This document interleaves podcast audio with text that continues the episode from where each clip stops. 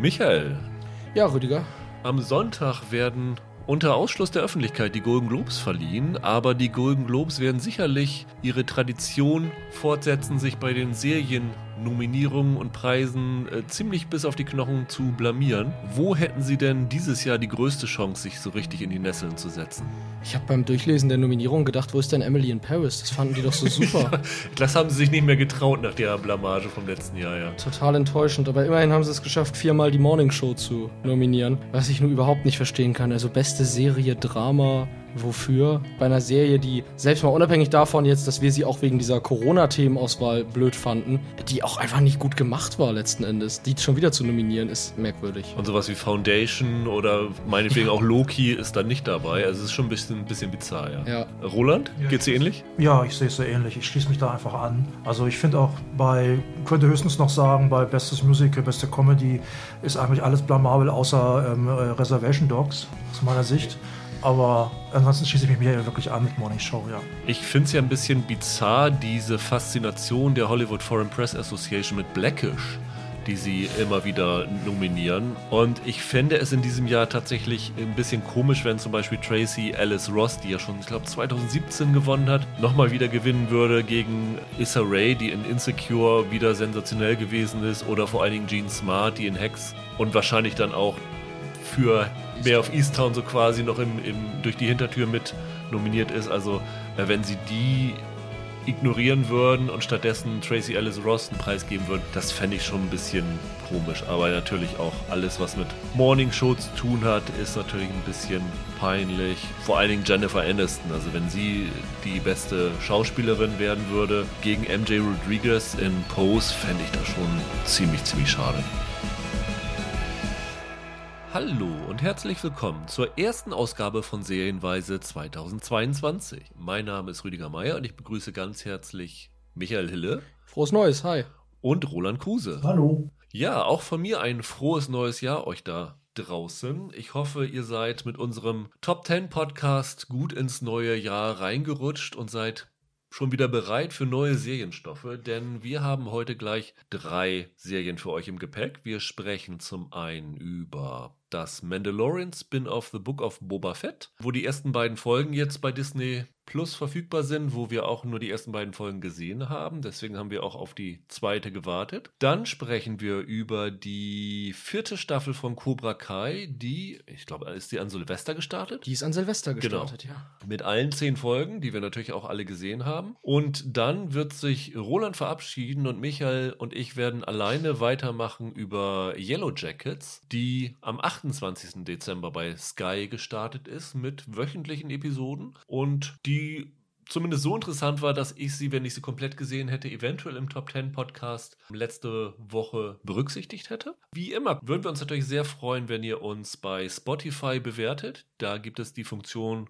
neuerdings, wenn ihr uns da abonniert, wenn ihr uns bei iTunes abonniert oder bewertet, ist immer eine große Hilfe für die Sichtbarkeit nach außen hin. Nächste Woche haben wir übrigens wieder einen unserer besonderen Podcasts, nämlich den über die Serien, auf die wir uns 2022 freuen. Ich habe schon mal den Kollegen eine Liste mit, ich glaube, 170, 180 Serien geschickt, aus der wir dann wieder wild auswählen werden, welche Serien uns am meisten gefallen würden 2022. Und wir sind schon ganz gespannt, Michael, nachdem du dich letzte Woche so selbst gelobt hast, was für Highlights du ausgraben wirst, die dann auch auf den Top 10 Listen erscheinen. Ja, ich lese nächste Woche die Top 9 des Jahres schon ja. vor. Könnt ihr euch drauf freuen. Aber diese Woche wollen wir beginnen mit The Book of Boba Fett. Die Serie, die ja relativ relativ überraschend damals im Abspann der letzten Folge der zweiten Staffel von Mandalorian verkündet worden ist. Das war ja die große Überraschung. Disney hatte ja kurz vorher ihren Disney Day und hatte da ja sieben, acht Serien aus dem Star Wars Universum angekündigt und da hatte man sie ja gebeten, lass uns das mal zurückhalten. Wir wollen ja. das so als kleine Überraschung für die Fans uns noch aufbewahren. Was ja dann dazu führte, dass viele, mich übrigens eingeschlossen, gar nicht dachten, dass das eine neue Serie ist. Ich dachte halt, das wäre die dritte Staffel Mandalorian ja. und die hören jetzt auf, über den Mando zu erzählen und machen jetzt mit Boba Fett weiter. Dem ist ja aber gar nicht so.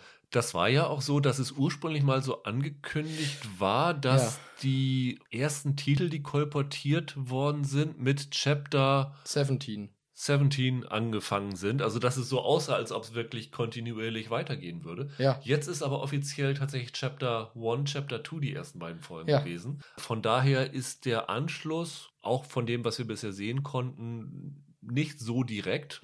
Außer, dass es halt direkt an diese Schlussszene von, von Mandalorian anschließt. Ich warte eigentlich nur darauf, dass sie bei Disney Plus den Mandalorian jetzt im Nachhinein in das Buch von Din Djarin umbenennen und das jetzt so durchziehen. Ja. Das wäre eigentlich ganz witzig. Zwei Folgen sind bis jetzt gelaufen. Wir haben auch nur zwei Folgen gesehen. Da ist die Geheimhaltung auf Disney-Seite wieder riesengroß. Also selbst die Screener gibt es erst zur gleichen Uhrzeit, wenn die neuen Folgen da sind. Deswegen ist auch in den USA dieses Mal vorab gar nichts rausgekommen. Man hatte schon gedacht, sie halten da wieder ein großes Geheimnis parat, wie bei Mandalorian der Auftritt von Grogu.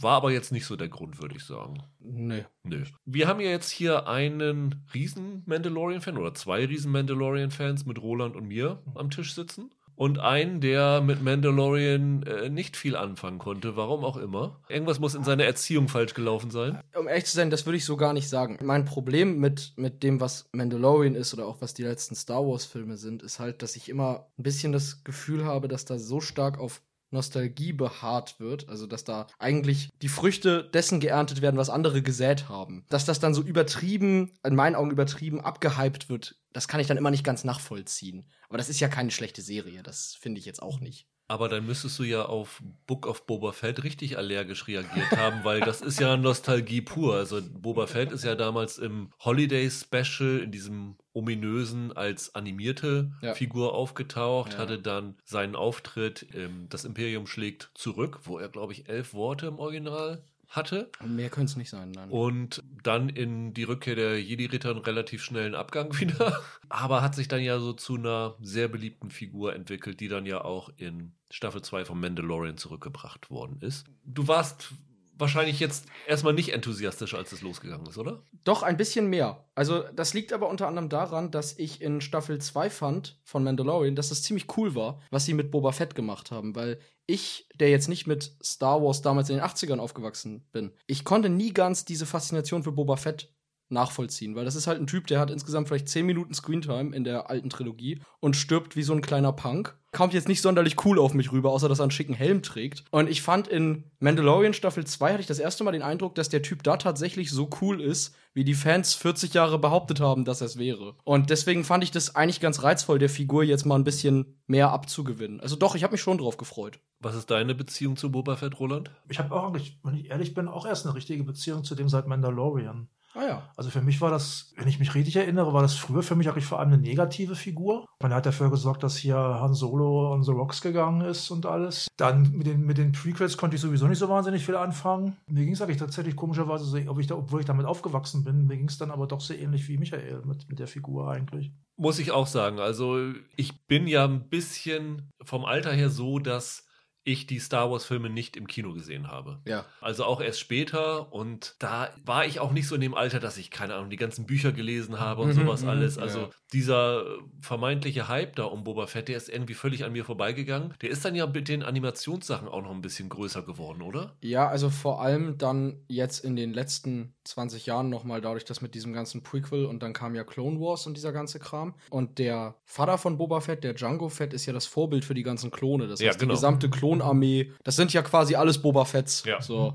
Und The Mandalorian jetzt als Serie hat ja auch sich von Anfang an über die Ikonografie von dieser Rüstung und dem Helm von Boba Fett verkauft. Also ja, das ist noch größer geworden, ja. Was mir tatsächlich am Anfang so ein bisschen Sorge bereitet hat, ist, dass ich Temuera Morrison von dem, was ich gesehen habe, nicht so als einen richtig guten Schauspieler eingeschätzt habe. Und ich war ein bisschen in Sorge, wie es sein wird, wenn er jetzt so als Hauptfigur eine Serie tragen muss. Mhm. Und das andere ist halt, Boba Fett war ja, hat Roland eben schon gesagt, so ein Bösewicht im Mhm. Star Wars-Universum. So ein Bösewicht, den tatsächlich Darth Vader sogar ehrfürchtig gegenüber gewesen ist. Und in dem Moment, wo du den halt zum Protagonisten machst, ist dann halt die Frage, mache ich den ein bisschen sanfter oder bringe ich da irgendwelche Brüche rein und so, wie das funktionieren würde. Das waren so meine beiden Hauptsorgen, als ich in diese Serie reingegangen bin. Und ich muss sagen, als die erste Folge gekommen ist, haben sich diese Sorgen bei mir eigentlich bestätigt. Also die erste Folge war für mich sehr, sehr enttäuschend. Und ich glaube, wenn ich so die Reaktion im Netz gesehen habe, ist das allgemein auch so gewesen. Der einzige, wo ich gehört habe, dass er positiv eingestellt war zur ersten Folge, warst du, Roland. Was hat dir daran gefallen? Da wird ja kaum gesprochen zum Beispiel. Das fand ich zum Beispiel ganz cool.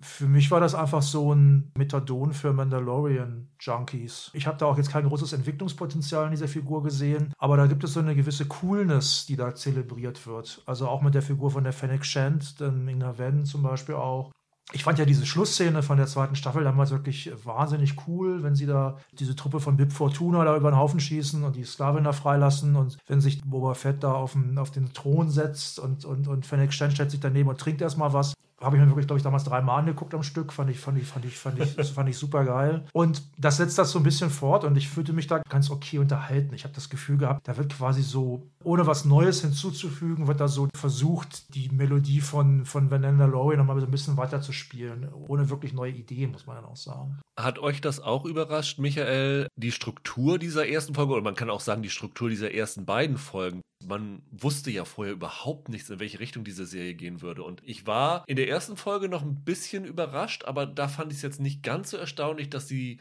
erste Folge versucht halt so ein bisschen die Lücke zu füllen, was mit Boba Fett passiert ist, seit er in diesen Salak gefallen ist in Rückkehr der Jedi-Ritter. Ja und in Mandalorian wieder aufgetaucht ist. Das ist ja so ein. Fünf Jahre sind das ungefähr. Genau, das ist ja so eine große Lehre. Das Einzige, was man gesehen hat, dass er halt mit diesem Stock von den Tuskens da angekommen ist. Aber die erste Folge war so ein bisschen was. Man hat eigentlich in der ersten Folge nicht viel mehr erfahren über den Boba Fett in der, ich nenne es mal jetzt Gegenwart, als das, was du fast in dem kurzen Clip am Ende von Mandalorian beziehungsweise im Trailer gesehen hast. Also, dass Boba Fett den Thron übernimmt und es Leute gibt, die damit nicht konform gehen. Das ist ja so im Grunde das, was du in der ersten Folge erfährst die erste Folge hat ja viel mehr dann, wie gesagt, diese Lücken aufgefüllt. Wie ist Boba da rausgekommen ja. und sowas alles. Mich hat es dann tatsächlich aber am meisten noch überrascht, dass es in der zweiten Folge auch noch so war. Ich hatte dann gedacht, die ersten 20 Minuten der ich, zweiten Folge sind ja Gegenwartshandlung das, und der Rest ist ja auch wieder alles Rückblick. Ich habe das gestoppt. Nach 13 Minuten ja. blendet das in die Rückblende ja. in Folge 2 und bleibt dann halt fast 40 Minuten da. Also das ist schon erstaunlich. Und ich, jetzt nach den zwei Folgen bekommst du eigentlich mehr den Eindruck, dass das mehr in dieser Lücke spielen wird. Ja. Als nach der zweiten Staffel Mandalorian. Und ich glaube auch, dass es so ist und so bleiben wird, die ganze Serie über. Also, du hast ja im Trailer zumindest gesehen, dass er sich mit den anderen Gangs, nenne ich es mal, zusammensetzt an einem Tisch als neuer Crime Lord von Tatooine. Also, da wird irgendwas schon kommen, aber es scheint wirklich so zu sein, dass sie in erster Linie das nutzen als Lückenfüller. Was ja irgendwie auch ein bisschen vom Titel her im Nachhinein Sinn macht, The Book of Boba Fett, dass ja. es so ein bisschen seine Biografie so ein bisschen ist. Aber hat dir denn der Angang gefallen, Michael? Ich muss bei dem Titel immer ein bisschen an die Bibel denken. Das Buch von Dinjarin, das Buch von Boba Fett. So ist das ja auch irgendwie gemeint, oder? Ich, ich glaube ja, schon, ja. ja. Ich hatte ja andere Befürchtungen am Anfang als, als du, Rüdiger. Du hast ja gesagt, der war dann Bösewicht und jetzt machen die aus dem einen Guten. Ich hatte ja mehr so ein bisschen die Angst, dass sie den so ein bisschen entmystifizieren, weil der ständig jetzt am Labern sein wird und weil er seinen ja. Helm halt äh, immer wieder abnehmen wird, weil man ja Temuera Morrison sehen möchte. Und ich finde, die haben das in diesen beiden Folgen richtig gut hinbekommen, mit dieser Figur was Interessantes zu machen, weil was die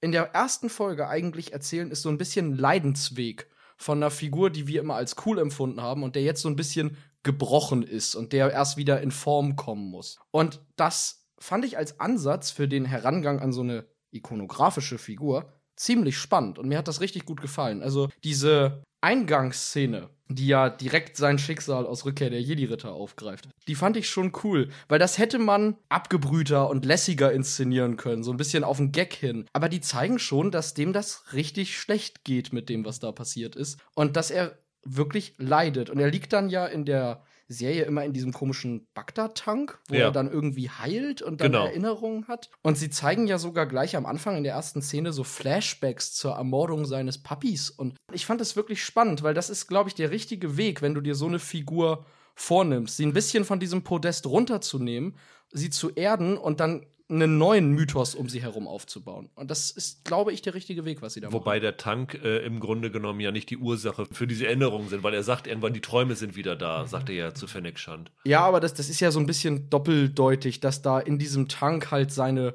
physischen Wunden heilen und er gleichzeitig dann auch wieder an seine Traumata ja, ja. erinnert. Wie gesagt, ich habe ja gesagt, die erste Folge fand ich nicht so dolle. Ich fand sie ein bisschen langweilig. Es, es ging ja relativ schnell, dass er dann aus dem Salak raus war, dass er dann von den ähm, Tusken, Brücken aufgenommen worden ist, beziehungsweise erstmal gefangen genommen worden ist und dann ja hinter den Banthast waren es, glaube ich, ne, hinterhergezogen Ja. wurde. Und da muss ich sagen, dass ich die zweite Folge um Längen besser fand. Also sie hat mir richtig, richtig gut gefallen. Und der Grund ist, glaube ich, also so interpretiere ich es für mich, ist, dass diese zweite Folge wieder sehr, sehr nah an dem ist, was The Mandalorian gemacht hat. Weil wir haben damals gesagt, dass Mandalorian ja noch mehr als andere Star Wars Sachen Western-Motive übernimmt. Es gab die Folge mit Timothy Oliphant. Der äh, Marshall. der Shootout oder die Saloon-Folge oder was weiß ich Mhm. alles ist. Im Grunde ist ja diese zweite Folge die klassische Eisenbahnüberfall-Folge aus Western gewesen. Ja, nicht nur, ne? Es ist auch ein bisschen, naja, ich hätte fast, fast gesagt, die glorreichen Sieben drin, aber es ist ja, sie, also sie, die wehren sich ja auch. Es ist, scheint ja wohl so üblich zu sein, dass so wie quasi früher Indianer abgeknallt worden sind, einfach so werden jetzt halt die Tuskens abgeknallt, Ja. aus dieser, auch ohne Not so ein bisschen aus diesem Zug, weil dann halt gemischt mit so einer Eisenbahn-Hauptfolge. Ich finde, was sie in Book of Boba Fett, übrigens ist es totaler Schwachsinn, dass das eine neue Serie ist. Das hätte wirklich auch einfach die dritte Staffel, weil das ist dasselbe Team, es sieht genau gleich aus und sogar die Musik von Boba Fett klingt so wie die von Mando. Was die hier wirklich fortführen, ist, dass ich bei jeder Folge immer Flashbacks an irgendwelche Filme habe. Ich glaube, bei Mandalorian gab es damals die Waterworld-Folge, weiß ich noch. Es gab diese Alien-Folge mit den Eiern. Wenn es, wo die so die Facehugger da rausgekrabbelt kamen. Und jetzt diese zweite Folge war so ein bisschen Lawrence of Arabia. Da kommt dieser Typ zu den Ureinwohnern und äh, bringt denen bei, vereint die so ein bisschen hinter sich. Ich musste immer an der mit dem Wolftanz denken. Oder Ja, der, ja. genau. Ja, der passt auch, ja. Genau. Weil gerade diese eine Szene, diese eine Aufnahme, ich weiß nicht, ob ihr euch daran erinnert, wo es so ein Helikopter-Satellitenschuss auf den fahrenden Zug geht und Ja. um den fahrenden Zug die ganzen Banthas wie so eine Ja. Büffelherde da rumstehen. Ja, also genau. Das waren wirklich so klassische Western-Motive. Also die zweite Folge hat mir optisch deutlich besser gefallen und ich fand die Geschichte interessanter und diese Action-Szene, also die erste Folge hatte ja diese Fennec Shand Action-Szene, so eine Verfolgung. Diese hatte was- Parcours-Szene, ja. Genau, hatte was von Prince of Persia so ein bisschen. Ja, tatsächlich. Aber diese Eisenbahnüberfallszene, die fand ich sensationell. Die fand ich super spannend. Die hat mir richtig Spaß gemacht. Und allein schon für diese Szene war ich dann wieder sehr, sehr positiv auf die Serie eingestimmt und bin jetzt echt gespannt, wie es weitergeht, weil ich weiß überhaupt nicht, in welche Se Richtung diese Serie jetzt gehen wird. Die Eisenbahnszene war ja schon das Beste an dem Han Solo-Film, muss man sagen. Den musste ich auch denken. Ja. Ich fand es aber hier spektakulärer, muss ich ehrlich Die war auch, sagen. war auch ein bisschen länger, glaube ich, sogar fast. Also ich muss sagen, von den bisherigen 18 Folgen glaube ich, dass die beiden Boba Fett-Folgen für mich die besten sind. Okay. Eingeschlossen noch diese eine Folge in Mandalorian, wo Boba Fett auch eine große Rolle gespielt hat, wo sie das Kind da oben auf dem Berg geparkt Ja, haben. ja. Das war auch eine super Folge. Ich glaube, die war auch damals schon von Robert Rodriguez, der hier auch den Piloten jetzt Ja. Äh, inszeniert hat. Ne? Ich finde, dass die das sehr geschickt machen, diese Serie strukturell abzugrenzen von The Mandalorian, weil das war halt so das Abenteuer der Woche. Da gab es zwar schon das Ziel, dieses Kind irgendwie zu den Jedi zu bringen, aber letzten Endes ging jede Folge damit los, dass sein Raumschiff entweder abstürzt oder irgendwo anhält und jemand kommt und sagt, hier, hilf mir mal bei XY und dann war 40 Minuten Pause und Abenteuer. Und das versuchen sie hier ein bisschen aufzubrechen, dadurch, dass sie mit diesen zwei Zeitebenen, die sicherlich irgendwie noch näher zusammenhängen werden, sozusagen ein wenig komplexer werden. Und bisher funktioniert das für mich ziemlich gut. Also es gibt dann ja zum Beispiel diese komischen Attentäter da, die jetzt schon in beiden Handlungssträngen aufgetaucht sind, mit diesem komischen Symbol, das die überall hinsprayen und Ja. so. Und auch diese Italo-Western-Motive. Es gibt doch in der zweiten Folge diese Szene, wo er in so eine Bar läuft, so Clint Eastwood-mäßig und ein paar Leute verkloppt. Das Ja. funktioniert richtig klasse. Das habt ihr mitbekommen, ne? dass da irgendwie die Jugendliebe, mögliche Jugendliebe von Luke Skywalker sitzt. Das ist die Frau und der Typ ist irgendwie auch. Auch ein Freund Das von ist irgendwie eine Delete Scene oder so, glaube ich, ne? Kann das sein? Aus dem Genau. ersten Film, aus der, also aus dem Krieg der Sterne quasi, dem Episode 4. Die Frau von den beiden. In der Deleted Scene damals, die Ja. wurde gespielt, das ganz, fand ich ganz interessant, von Q Stark, K-O-O geschrieben. Ja. Q Stark wiederum, da gibt es einen Bezug zu The Crown. So Q Stark war wiederum ein Spusi von Randy Andy. Ah ja. Ich glaube, die wird sogar erwähnt in der letzten Ja. Crown-Staffel. Wollte ich noch mal kurz Ja. loswerden. Also was, was Roland gerade sagt, wen das ganz genau interessiert, also diese Bar, in die der Boba Fett da marschiert, das ist ja offenbar die Toshi-Station, Ja, Genau. von der Luke in, in Episode 4 spricht. Ja. Und die haben wohl dieses Set aus der Deleted Scene auch genau nachgebaut. Und diese beiden Figuren sind dann, die haben auch Namen. Ich meine, das hat man durch den Abspann erfahren, wer die sein Ja. sollen und so. Das fand ich auch, das war so Nostalgie, die irgendwie okay ist, weil ich hätte es nicht gewusst, wenn ich es nicht gelesen hätte im Internet. Also, Die, Ausstattung ist wieder sensationell. Ja. Aber man muss ja sagen, dass jetzt viele von den, ich nenne es mal Luftaufnahmen, ja wahrscheinlich alles nur noch digital sind, weil sie ja in diesem ähm, 360-Grad-Set drehen. Aber wie gut die aussehen und wie gut das auch zu der Originaltrilogie passt. Also wenn, Ja, wenn du den Palast von Jabba dann, dann siehst, Ja. das sieht ja wirklich genauso aus, wie du nur ein bisschen äh, frischer und moderner und digital qualitätstechnisch aufgemotzt. Aber die Serie sieht wieder unfassbar gut aus. Ja, total. Und dieses Spiel mit Western-Motiven, das machen die auch visuell total interessant. Also es gibt dann jetzt ja auch in dieser zweiten Folge zum Beispiel eine Szene, in der Boba dann quasi mit diesen Tusken, die ja so an Native Americans erinnern sollen, ja sozusagen Friedenspfeife raucht. Ja. Und dann so reagiert, wie die Weißen in Western immer auf Friedenspfeifen reagiert. Nämlich, er hat krasse Hallus. Und das fand ich interessant. Und ich meine auch, dass ich dann später noch gelesen habe, das fand ich ganz schön. Es gibt dann ja einmal so eine Ritualszene oder so, wo die so ums Feuer hopsen. Ja, Er ja. und die Tusken. Das ist wohl ein Maori-Ritual. Und Temuera Morrison Ja. ist ja Ja. Maori. Das finde ich irgendwie ganz schön, dass sie da auch seinen kulturellen Background mit einfließen lassen. Es gibt ja bei den Maori gibt es ja, das wird ja auch gemacht beim äh, Rugby. Wie heißt das? Haka? Hacker, ja. Genau, ja, genau, das Das ist ist halt das. so, ja. man wird halt am Anfang zum Ersch quasi auch zum Erschrecken der, der Gegner gemacht. Genau, ja, ja. Robert Rodriguez hat ja in Interviews gesagt, dass das Reizvolle an der Serie war, dass sie die Möglichkeit haben, hier sehr viele Anbindungen an die Originalfilme einzubringen. Also es klang so ein bisschen so, als ob sie das machen würden, was sie am Ende von Mandalorian gemacht haben, dass sie nochmal begrümte Figuren, ich nenne es mal jetzt ein bisschen verklausuliert, zurückbringen. Sie haben es jetzt ein bisschen angedeutet schon in der zweiten Folge, dadurch, dass sie die Cousins von Jabba the Hutt zurückbringen. Übrigens eine Szene, die ich fantastisch fand. Also ich hatte das Gefühl, dass sie sogar mit der gleichen Stimme wie Jabba gesprochen haben. Es ist auf jeden Fall die gleiche Sprache, weil Ja. diese Sprache gibt es ja richtig. Ja. Die, kann, die kann man ja richtig sprechen.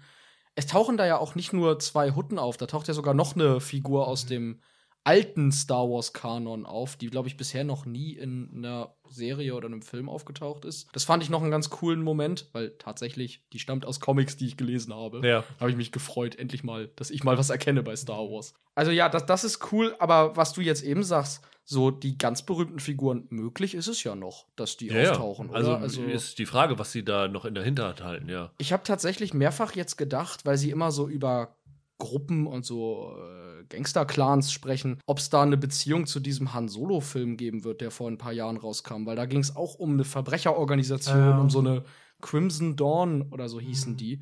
Ob sie die noch mal zurückbringen, weiß ich allerdings nicht. Wäre vielleicht ein bisschen ab von der Nostalgieschiene, Ja. die sie sonst fahren, sich nur an die alten Sachen zu bedienen. Die haben da viele Möglichkeiten jetzt. Also wenn ich so zusammenfasse, sind wir alle drei relativ positiv eingestimmt. Ich fand's toll. Also ich fand es auch gut. Ich habe so ein bisschen die Befürchtung, dass es nicht so großes wird wie Mandalorian. Also ich habe wirklich Spaß, aber ich frage mich immer so ein bisschen, was will Boba Fett eigentlich? Also er will quasi der Pate sein von Tatooine. Und mehr will er aber irgendwie nicht. Ne? Also das war, ich meine, äh, du hast ja gesagt, das stimmt ja auch. Also Mandalorian, das war ja auch immer so die Abenteuer der Woche. Ja. Aber er hat ja zumindest mit Grogu diese Geschichte Ja. gehabt. Ne? Und das ist ja sowas fehlt jetzt hier so ein bisschen. Der Trailer hat ja damals ja im Grunde so eine wirklich so eine Paten-Gangster-Geschichte versprochen. Ja. Das ma ma- machen sie jetzt hier nicht, was ich eigentlich ganz also nicht nur, das, das finde ich eigentlich ganz gut. Was, was ich übrigens noch gar nicht gesagt habe, ist, fanden ihr den nicht auch super cool designt? Wobei das war ja nicht, war ja kein neues Design, den Bürgermeister. Ja. das, Ja, war also super. diese, das fand ich, fand ich ziemlich, war eine ziemlich coole Figur. was du sagst, stimmt. Also Mandalorian hatte halt diesen klaren Hook, Mhm. dass er, er muss dieses Kind beschützen. Und Boba Fett ersetzt das mehr durch so ein Mystery, dass man sich so ein Ja. bisschen fragt, wie läuft das jetzt zusammen? Ja. Ich habe zum Beispiel jetzt nach der zweiten Folge eine sehr klare Vorstellung, worauf, auf, auf welche Überraschung das hinausläuft. Das will ich jetzt nicht sagen, weil ich glaube, ich habe recht, ich möchte nicht spoilern. Aber ich kann es dir nach der Aufnahme verraten, was ich glaube. Es stimmt schon, ich glaube, dass Mandalorian auch durch diesen emotionalen Hook, durch diese Bindung der beiden, das größere Ding sein wird. Aber ich finde Boba Fett auf eine erfrischende Art kerniger Ja, ja. und ein bisschen rustikaler und das gefällt mir. Rustikalsten ist ja, ist ja eigentlich immer die Fennec Shen, finde ich. Er ist ja eigentlich so ein Typ, so ein bisschen so auch wie der Mando. Er hat ja schon, er redet ja viel von Respekt und hat auch so einen Kodex, worüber sie ja eigentlich oft nur lacht. Ne? Ja. Also, und das, das fand ich auch ganz, ganz interessant. Das wollte ich nämlich gerade fragen. Fennec Shand ist so ein bisschen die Frage, sie hatte jetzt in der ersten Folge diese eine Action-Verfolgungsszene, aber so richtig viel zu tun hatte sie in den ersten beiden Folgen noch nicht, ne? Ja, gut, aber das liegt ja nun mal daran, dass die Folgen größtenteils in seiner Vergangenheit spielen. Da spielt sie halt keine Rolle. Ich finde, das, was sie hat, ist cool. Es gibt Ja. diese Szene, wo sie so ein Typen verhören und Boba verhört den ganz straight und sie bringt ständig sarkastische Zwischenbemerkungen. Das ist ganz gut. Ja. Und die Ming-Na Wen passt da ja auch super rein. Und mal ehrlich, in Mandalorian hatte sie ja jetzt auch nicht so viele große Momente. Also ich finde, das ist, hält sich noch die Waage aktuell. Nee, aber ich hatte so vorher gedacht, dass das so ein bisschen so ein, so ein Two-Hander wird zwischen den beiden. Und das ist es bis Ja. jetzt noch nicht so richtig. Ja, sie war auf allen Plakaten und so, das stimmt schon. Ja. Aber vielleicht kommt es noch. Genau. Also ich würde auch sagen, wenn sich irgendwie was Gravierendes ereignet, beziehungsweise wenn die Staffel durch ist, sieben Folgen sind es ja dieses Mal, werden wir auf jeden Fall nochmal wieder Ja. ein Fazit ziehen. Und dann kann Roland euch verraten, ob meine Theorie richtig war. Ich sag's ihm Genau. gleich. Komplett gesehen haben wir schon die vierte Staffel von Cobra Kai, auch so ein kleiner Liebling von uns gewesen, würde ich so sagen. Also wir haben, glaube ich, haben wir schon zur ersten Staffel damals was gemacht? ja, ne? wir haben zu allen Staffeln tatsächlich nicht. Ja. Warst du auch schon dabei, Michael, bei einer? Nee, ich glaube, ich war noch gar nicht dabei. Nee. Aber du hattest auch vorher das alles schon gesehen, ne? Also jetzt. Als Staffel 3 rauskam und plötzlich Leute in meinem Umfeld angefangen haben, drüber zu reden, habe ich mir das dann angeguckt. Und ich musste mir vorher erstmal die Karate Kids Sachen angucken. Das kannte ich auch alles nicht. Guck mal, ich habe im letzten Jahr und im vorletzten Jahr gesagt, ich habe es immer noch nicht geschafft, Karate Kid zu gucken. Ich habe es bis heute immer noch nicht geschafft, Karate Kid zu gucken. Aber äh, mit jeder Staffel habe ich das Gefühl, der Prozentsatz an Karate Kid-Szenen, den ich gesehen habe, steigt immer mehr. Also bald habe ich sie alle durch. Ja, ich, ich glaube, du brauchst da nicht, brauchst es nicht selber nachholen. Nee. Aber das finde ich schon mal interessant, Michael. Das, also du bist, glaube ich, der Erste, den ich kenne, der überhaupt unter 40 ist, der das irgendwie guckt. Ich, ich kenne wirklich einige, also ich habe das auch einigen Leuten empfohlen und bei Leuten, die die Karate Kid-Filme kennen, da gibt es auch oft begeisterte Reaktionen tatsächlich. Also ich habe erst vor kurzem noch das einem alten Freund, der kein Netflix hat, habe ich davon erzählt und der hat sich dann am ersten Abend gleich fünf Folgen reingepfiffen von der ersten äh, Cobra Kai-Staffel, wo ich ihn so ein bisschen drum beneidet habe, weil das war dam- damals schon so ein bisschen so eine Entdeckung, fand ich, als das dann kam habe mich das immer gefragt, ob das tatsächlich größtenteils nur von Leuten über, weiß ich nicht, über 40 geguckt wird oder ob das anders ist. Kann ich dir gar nicht so sagen, aber ich weiß nur, dass in meinem Umfeld, also im Gleichaltrigen, Mhm. es wirklich irgendwann losging, letztes Jahr, dass dann, oder wann kam die dritte Staffel? Anfang 2021, oder? Mhm. Am 1. Ja, Januar. ja, oder so. Genau, genau. So, dass in, so dann Anfang Januar, dass dann viele angefangen haben, das zu gucken und dann drüber zu reden. Doch, doch. Ich glaube auch, dass das so sein muss, weil sie haben ja jetzt schon, bevor die vierte überhaupt losgegangen ist, das um eine fünfte Staffel verlängert, was ja, Ja, für ja. Netflix schon ein äh, ziemlicher Aufwand war. Gut, am Anfang ist ja die ersten zwei Staffeln, glaube ich, von YouTube Genau. damals ja noch produziert worden. Aber übernommene Serie, die noch bei Netflix drei Staffeln bekommt, ist schon nicht so häufig, würde ich jetzt mal sagen. Das stimmt. Ich meine, die ist sogar schon abgedreht, habe ich gelesen. Ja, genau, die- fünfte. Die ist schon abgedreht, ja. Und ja, wir haben damals, Roland, über die dritte Staffel gesprochen, fanden sie auch gut. Fall hatte ich, weiß ich noch, dass ich damals gesagt hatte, es gab diese eine Folge, wo Johnny Lawrence und Daniel LaRusso, die beiden Rivalen von Mhm. einst, ja, wie in so einem Buddy-Cop-Film gemeinsam unterwegs waren. Ich glaube, sie haben da in der Folge den Sohn von Johnny gesucht, ne? Ja, sowas. Ja. Und da habe ich gedacht, das ist cool. Die beiden zusammen fand ich richtig super. Also diese Dynamik. Da hatte ich mich dann gefreut, dass am Ende der Staffel da herauskam, dass die beiden jetzt zusammenarbeiten müssen, weil der John Kreese, der dann ja in der zweiten Staffel aufgetaucht ist, den Dojo übernommen hat oder das Cobra Kai Dojo übernommen hat. Und dann es dazu kommt halt, dass haben Sie da schon diese Wette abgeschlossen in der dritten Staffel? Das war am Ende der dritten Das war am Staffel. Ende, das, genau. Da haben sie gesagt, wenn, äh, wenn, wenn beim All Valley äh, unter 18 Turnier Cobra Kai nicht siegt, dann müsste das für immer dicht gemacht Genau, werden. und ja. an- andersrum. Da hatte ich gesagt, dass ich das sehr, sehr reizvoll finde als Grundkonstellation für die vierte Staffel. Und als ich jetzt diese vierte Staffel gesehen habe, muss ich sagen, war ich dann relativ enttäuscht, dass sie das recht schnell wieder abgeschafft haben. Also ich bin jetzt, muss ich sagen, mit der vierten Staffel, äh, bevor wir zu Inhalt kommen, vielleicht gerade mal so eine Einschätzung, wie es bei mir angekommen ist, relativ zwiegespalten. Mhm. Weil ich habe diese zehn Folgen extrem schnell durchgebinged mit viel Freude, weil es sind ja auch ja nur gut halbe Stunden die Folgen, da kommt es ja relativ schnell durch. Ja. Aber ich habe da wirklich meine Freude gehabt, habe mich eigentlich selten gelangweilt und so. Aber am Ende habe ich mir gedacht, so richtig entwickeln tut sich keine Figur und der Ablauf jeder Staffel ist eigentlich genau gleich. Bei Cobra Kai ist für mich so ein bisschen das Sitcom-Prinzip in fortgeschrittenen Staffeln, dass die Figuren sich nicht mehr weiterentwickeln und die sich nur noch darauf verlassen, dass die Fans diese Figuren so ins Herz geschlossen haben, dass die einfach Freude daran haben, mit denen Zeit zu verbringen. Und deswegen bin ich jetzt mit der vierten Staffel nicht ganz so glücklich gewesen. Wie war es bei euch? So ganz unterschreibe ich das nicht. Ich habe ein ganz großes Problem mit der Staffel, aber das sage ich gleich noch. Bei mir war es tatsächlich so, dass am Schluss ich war wirklich baff. Also nach Folge 10 habe ich da gesessen. Kommt ja die Schlussszene, die jetzt natürlich nicht gespoilert werden soll. So viel kann man vielleicht verraten. Da taucht wieder jemand auf, der schon mal aufgetaucht ist. Und das fand ich ganz cool. Und da habe ich gedacht, Scheiße, ey, das kann ich, fasse ich überhaupt nicht. Ich habe solche Probleme gehabt teilweise mit der Staffel und ich bin wieder total heiß auf die fünfte. Ja. Mhm. Habe ich am Schluss gedacht. Ich finde eine Sache, die hier ein bisschen besser ist, ich finde, einige Figuren entwickeln sich. Also ich fand, das ist von allen vier Staffeln bislang, ist das die, wo ich den Robbie heißt er, ne, den Sohn von dem äh, Johnny, zum ersten Mal eigentlich ganz gut ertrage auch darstellerisch ein bisschen besser und äh, als, als Fighter ist der auch nicht schlecht, der Darsteller. Der hat mich vorher richtig genervt. Also ich war ein richtiger Feind von dieser Figur, muss ich echt sagen. Das war jetzt nicht so. Und ähm, was ich fast noch besser fand, ist die Figur von der Darstellerin heißt Peyton List, meine ich, ne? die Tori. Genau, genau. Also da habe ich, fand ich es immer schade, weil das ist eigentlich eine ganz gute, ganz gute junge Darstellerin mit einer ganz guten Ausstrahlung, finde ich. Die hat so ein bisschen das Charisma von so einer 30er, 40er Jahre Film Noir Schönheit irgendwie, finde ich. Da habe ich mich immer gewundert darüber, dass sie daraus nichts machen, weil die das eigentlich auch schauspielerisch tragen kann, dass das immer so eine Psycho-Bitch, sage ich mal, letzt, am Ende mhm. jeder Staffel eigentlich war. Und das machen sie jetzt hier besser.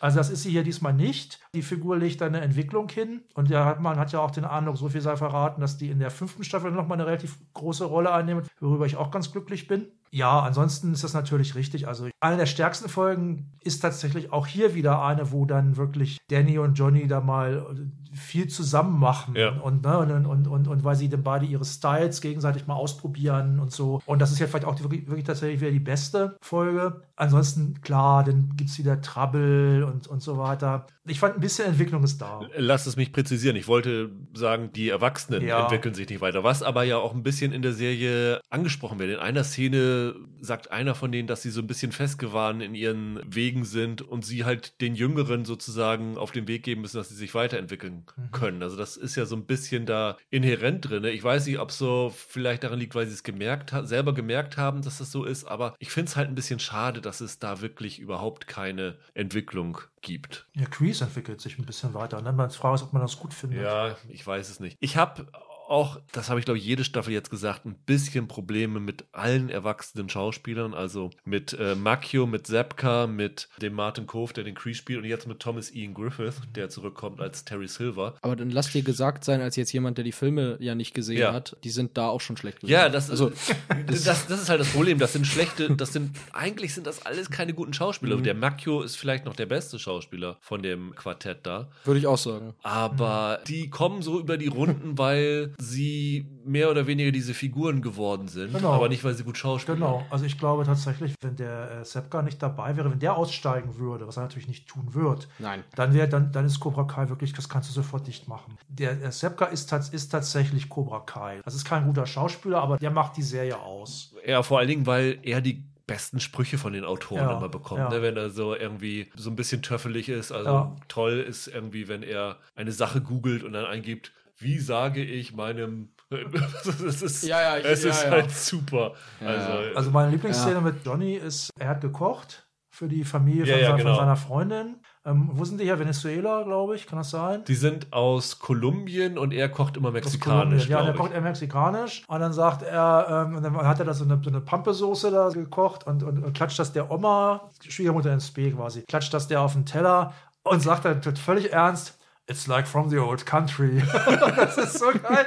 Das, das war immer schon einer der Stärken ja. die, äh, der, der Serie, dass die halt wirklich clever, also so mit alten weißen Männern irgendwie umgeht. Also die machen sich einerseits darüber lustig, andererseits werden die aber auch irgendwie abgeholt. Das finde ich, das hat die Serie immer schon viel besser gemacht als viele andere, finde ich. Ich muss sagen, für mich war Cobra Kai von Anfang an, ich glaube, wenn ich die Serie beschreiben müsste, das ist halt am Ende ist das für mich Camp. Das ist also campy, das ist ein bisschen mhm. cheesy. Ja, ja, das, das, hat ein bisschen was von Guilty Pleasure, muss man sagen. Ja, genau. Ja. Und ich habe jetzt zwar die Filme mir dann damals angesehen, aber an sich habe ich zu Karate Kid gar keinen so großen Bezug. Deswegen, um was anderes 80er Jahre Campy-haftes zu nennen, ich finde, in seinen besten Momenten ist Cobra Kai wie Rocky 4. Also 80er pur, aber man feiert das irgendwie ab. Ich habe auch teilweise wirklich total an Rocky denken müssen. Ja. Wie diese Kämpfe inszeniert sind, ähm, mhm. diese, diese Momente, wenn jetzt irgendwie der eine am Boden liegt und sich wieder hochrafft und was weiß ich alles. Ja, ja. Wie halt Rocky 4, der ja so drüber ist, dass du das nur ironisch mögen kannst. Aber du, du magst es irgendwie. Das ist Cobra Kai in seinen besten Momenten. Und in seinen schlechtesten Momenten, und ich finde Staffel 4 hat ein paar zu viele davon, mhm.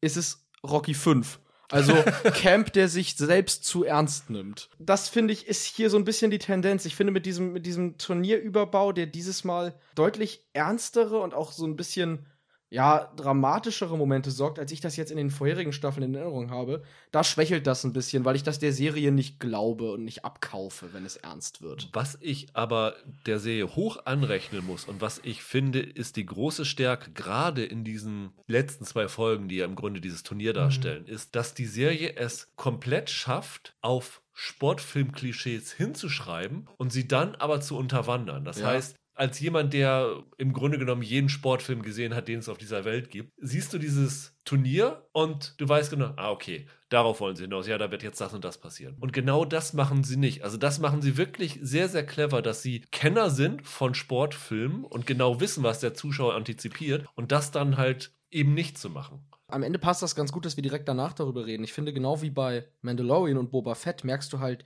dass das hier Fans sind, die das machen, mhm. von, von, de, von diesem Karate-Kid-Kosmos, von diesem 80er Jahre Kino, in dem man dadurch zu einem guten Sportler wird, indem man eine drei Minuten Trainingsmontage durchläuft. Das ist so ein bisschen, das ist so Trainingsmontage die Serie, Cobra Kai. Äh, hier gab es ja wirklich eine dieser Trainingsmontagen, ja. wo dann irgendwie Johnny Lawrence ins Meer läuft mhm. und mit den Wellen kämpft, also Karate-mäßig oder Boxmäßig kämpft. Und gefühlt hatte ich auch da kurz gedacht, war das nicht sogar die Rocky-Musik, die sie unter diese Montage runtergelegt haben? Also es war zumindest sehr, sehr nah dran. Sie, sie hätten auf jeden Fall auch Eye of the Tiger spielen yeah. können. Oder was ich schön gefunden hätte, die Musik aus Disneys Die Eisprinzessin 2. Da läuft sie auch so ins Wasser, also ganz wütend und jetzt zeige ich den Wellen mal so richtig. Nee, das, äh, das stimmt schon. Das ist, das ist Camp und das ist meistens guter Camp. Es macht halt Spaß. Ich habe, wie gesagt, ja. sehr, sehr viele Probleme mit der Art und Weise, wie hier Geschichten erzählt werden, wie hier Handlung gemacht wird, wie die Schauspieler sind, was auch immer. Aber letztendlich habe ich die Serie total mit Freude gesehen und ich kann voll verstehen, wenn das total gut ankommt und dass da jetzt eine fünfte Staffel kommt. Und mir geht's wie Roland. Es ist jetzt nicht so, dass ich nach der vierten Staffel, obwohl ich Probleme habe, gesagt, na, jetzt könnt ihr mal aufhören. Also ich mhm. gucke da gerne. Es ist so ein bisschen fast jetzt schon wie so eine Neujahrstradition. Ne? Ich glaube, wenn sie das, das neue so Jahr mit ja, wenn sie das so weiterführen und die nächsten Staffeln immer so ums Neujahr rumbringen, ist das eigentlich die perfekte Serie dafür. Man ist zu Hause meistens, man hat jetzt ein bisschen Zeit zu verbringen.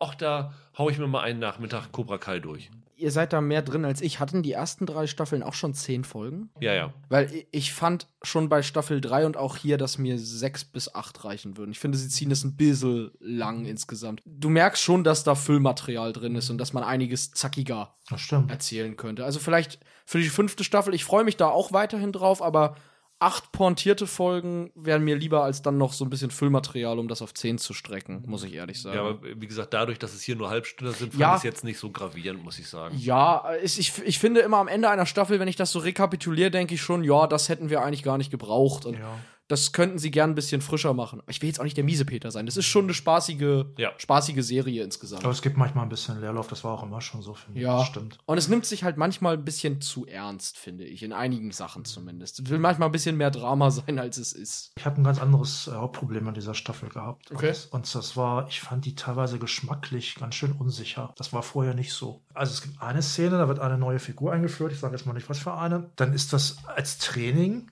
darf die denn allen anderen Jungs, die da anwesend sind, in die Hoden treten? Und, Ach so, und ja. da habe ich echt gedacht, äh, Also, äh, und dann sagt natürlich irgendwie Johnny Lawrence, dann wird das so ein bisschen, so ein bisschen äh, abgemildert, weil der sagt, they were all wearing cups. Ne? Also, die haben, haben offenbar alle, wie heißt das, Suspensorium oder wie heißt das, ja. die haben die offenbar getragen. Also, ich, das war ja immer schon der Witz bei Johnny, dass er manchmal gefährliche Sachen gemacht hat mit Leuten, die da irgendwie funktioniert haben oder so. Das war ja schon immer schon der Witz, dass die Kids in Betonmischer gestiegen sind und da irgendwie ja. gekämpft haben oder was gelaufen sind. Aber da habe ich echt gedacht, so dämlich kann kein Trainer sein vor allem die letzten zwei Folgen mit dem Turnier, die haben mich da fast wieder so ein bisschen mit versöhnt dann. Also zwischendurch habe ich schon gedacht, ah, ist ja komisch jetzt. Also auch zum Beispiel diese Geschichte, es gibt ja dann diesen, diesen, diesen, naja, relativ kleinen schwarzen Jungen. Ja, stimmt, den haben wir noch gar nicht ja. erwähnt. Das ist Kenny, das ist sozusagen der, der neue Kämpfer, der in dieser Staffel genau, neu dazukommt. Genau, ja. genau. Also der spielt eigentlich ganz gut und alles. Was ein bisschen so ein Problem ist, ist, dass man bei dieser Serie vielleicht nicht immer mitgeht mit den wie man es im Wrestling nennt, Heel-Turns von den Jugendlichen. Ja, also du hast dann ganz oft diese Figuren, die sie halt als Gute aufbauen, dann werden sie auf einmal wieder böse und dann sind sie wieder ja. die Guten und so. Das hat schon, glaube ich, von der Dramaturgie wirklich was von Wrestling. Also ja. die die zielen, glaube ich, schon aufs Wrestling-Publikum teilweise damit ab, wie das geschrieben Also ich wird. habe ans, ich habe tatsächlich, ich denke ganz oft bei Cobra Kai an Soaps, ehrlich gesagt. Ja. Die ich sonst nicht gucke, aber ich habe manchmal das Gefühl, das ist fast so ein bisschen äh, ja Telenovela irgendwie von der nur nur der Telenovela für harte in Anführungszeichen für harte Jungs. Also oder mit harten Jungs, sagen wir mal lieber so.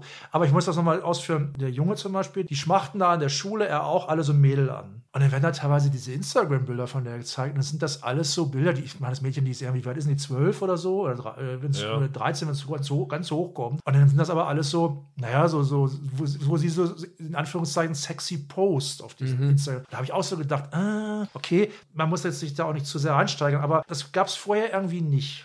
Aber ich sag mal so, Zwölfjährige sind heute bei Instagram Ja. ganz häufig Ja. so, ne? Ja. Aber ich, trotzdem fand ich es ein bisschen komisch. Mir ist das auch, was Roland sagt, manchmal ein bisschen sauer aufgestoßen. Ich will jetzt nicht des Teufels Advokat spielen, aber in diesen Fällen habe ich auch immer gedacht, zumindest bei der Szene, wo sie den so in die, in die äh, Hoden tritt, dass die ja bei Cobra Kai immer versuchen, dieses 80er Jahre Macho-Tum Ja. so ein bisschen in unsere Zeit zu übertragen und ein bisschen ironisch zu brechen. Ja. Mhm. Das ist hier vielleicht daneben gegangen, aber ich finde schon, dass das der Versuch war, das auch zu Ja, machen. Und das mit Instagram ist, glaube ich, dann auch wieder dieser Versuch, daraus so eine aktuelle Nummer zu machen. Und das Ja. geht hier ein paar Mal in die Büchse, aber Ja. ich finde schon, dass die gute Absichten dabei haben. Die ganze Serie ist wie Johnny, der hat immer gute Absichten. Ja, ja, ja, genau. Die müssen ein bisschen aufpassen, dass ihnen das nicht über den Kopf wächst mit den ganzen Figuren, die sie aufbringen. Ja. Sie bringen in jeder Staffel nochmal ein, zwei neue Figuren dazu, lassen aber alle anderen Figuren da drinne. So verliert man ein bisschen den Mhm. Anschluss zu einigen Figuren. Ganz bizarr ist ja auch, sie haben ja dann die Aisha in der dritten Staffel rausgeschrieben, wo ja ziemlich viele sauer drüber waren, Ja. weil das so die einzige identifizierbare Mädchenfigur unter den äh, Mhm. Karate-Kids waren. Äh, die bringen sie jetzt in dieser Staffel für eine Alibi-Folge nochmal wieder zurück. Das fand ich auch irgendwie einen ganz schwachen Ja, du meinst Move. der einzige Schwarze und den Mädels, ja. Mhm, Und das, stimmt. das fand ich irgendwie so ein Alibi-Move, die jetzt nochmal einmal für zehn Minuten zurückzubringen. Das Mhm. fand ich irgendwie komisch. Und wie gesagt, du hast eben gesagt, es taucht am Ende nochmal wieder in die Figur auf. Der Terry Silver, was machen sie in weiteren Staffeln? Wie stellen sie die Erwachsenen auf? Wie machen sie da wen auf welcher Seite und sowas alles? Ja, es wächst ihnen vielleicht ein bisschen mit den Figuren irgendwann mal über den Kopf und dann müssen sie vielleicht auch irgendwann mal sagen, so, wir müssen jetzt dann vielleicht doch mal jemanden aus der Serie rausschreiben. Wie zufrieden wart ihr denn mit der Silver-Figur? Das war für mich nämlich auch so ein bisschen problematisch eigentlich. Ja, ich habe ja schon gesagt, ich halte Thomas Ian Griffiths jetzt nicht für so einen großartigen Schauspieler. Die Rolle war jetzt, der ist in Karate Kid 3 gewesen, ne? Ja, genau. Ich glaube, das gilt ja auch schon eher als so ein schwächeres Ja. Ding. Ich finde, sie haben ein paar interessante Sachen gemacht mit dieser Figur inhaltlich. Also der Bully, der andererseits aber selber nur so ein gebullied wird von einer anderen Figur und sowas alles so irgendwie in so eine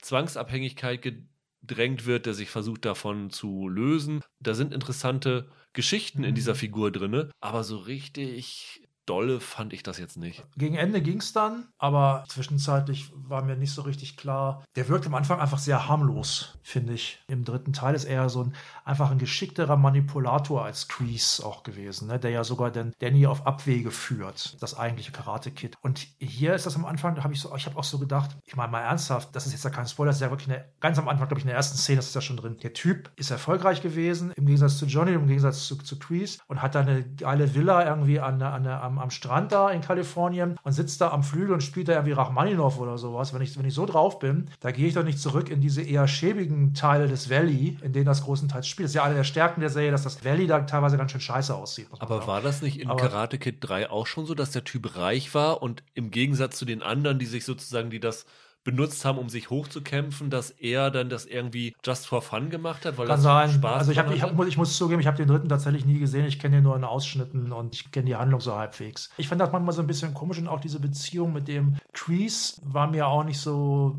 lange Zeit nicht so richtig klar, bevor dann am Ende dann doch das so halbwegs in, sich so einschaukelt irgendwie. Also ja, das war im Film auch schon. Ich finde auch, dass sie das hier nicht, aber trotzdem nicht so richtig gut begründen. Mhm. Ich muss allerdings sagen, die Figur hat nach Karate Kid 3 auch was gut zu machen, weil der Film ziemlicher Mist ist. Von daher ist es vielleicht auch so eine Entschuldigung für den Film, dass sie sich zurück in das Valley begibt, um diesmal nicht ganz so blöd zu sein. Es, es geht da ja am Ende mehr darum, diese Figur überhaupt zu bespielen, als dass das jetzt groß wichtig ist, warum der da auftaucht, finde ich. Ich warte nur noch darauf, dass in Cobra Kai Staffel 8 dann Hilary Swank dazu Ja, kommt. das ist ja auch irgendwie äh, angedacht. Das, soweit ich das gelesen habe, haben die da zumindest schon gesagt, dass sie drüber nachdenken, ob Ja, aber denkt Hillary, weiß Hilary Swank das? Ich weiß Hilary Swank noch nicht. Wahrscheinlich, wahrscheinlich weiß sie sogar davon, aber ja. Wenn ich sie wäre, würde ich ja jetzt Panik bekommen. Aber okay, alles klar. Ich meine, ich hätte sowas gelesen. Hat die Swank das nicht gesagt, dass sie es cool fände, gegen Ralph Macchio anzutreten oder irgendwie sowas? Das fände ich auch cool. ich meine, Hilary ich, hätte, Swank meine, gegen Ralph Macchio. ich hoffe, ich hoffe, ich täusche mich nicht. Ich meine, ich hätte sowas irgendwo im Netz gelesen. aber bitte auf der Theaterbühne als Ja. Schauspielduell. Man merkt aber auch so ein bisschen in den Karate-Szenen, dass Makio, gerade Makio, in die Jahre gekommen ist. Ne? Also so ganz Er macht das besser, als ich es könnte. gut. Das ist mein Maßstab für sowas. Von daher ist es okay. Aber ja, stimmt schon. Natürlich ist der älter geworden und das ist nicht mehr so ganz taufrisch. Aber dafür finde ich die, mit den Kids, finde ich die Karate-Szenen, die haben schon ordentlich Wumms. Also die, die können was, ja. Teilweise in diesen Kampfszenen am Ende, das sah schon richtig klasse aus, ja, Mhm, muss man auch sagen. gut, ja. Ja, Roland, dann Ja, sagen wir Dankeschön. ja. Ja, mach's gut. Dank mich auch. Ich sag nochmal, habe ich mich vorhin vergessen. Auch von mir natürlich ein frohes Neues. Und macht's gut. Tschüss. Genau, und Ciao. wir hören uns nächste Woche wieder mit unserer Vorschau. Ja, Michael, Yellow Jackets, unsere dritte Serie heute. Wie Boba Fett und eigentlich auch Cobra Kai ist ja auch auf zwei Zeitebenen erzählt. Da gibt es ja auch Rückblenden zu den alten Filmen. Ja, Ist auch Yellow Jackets in zwei Zeitebenen erzählt. Das ist eigentlich hier sogar der Kern der Geschichte. mhm.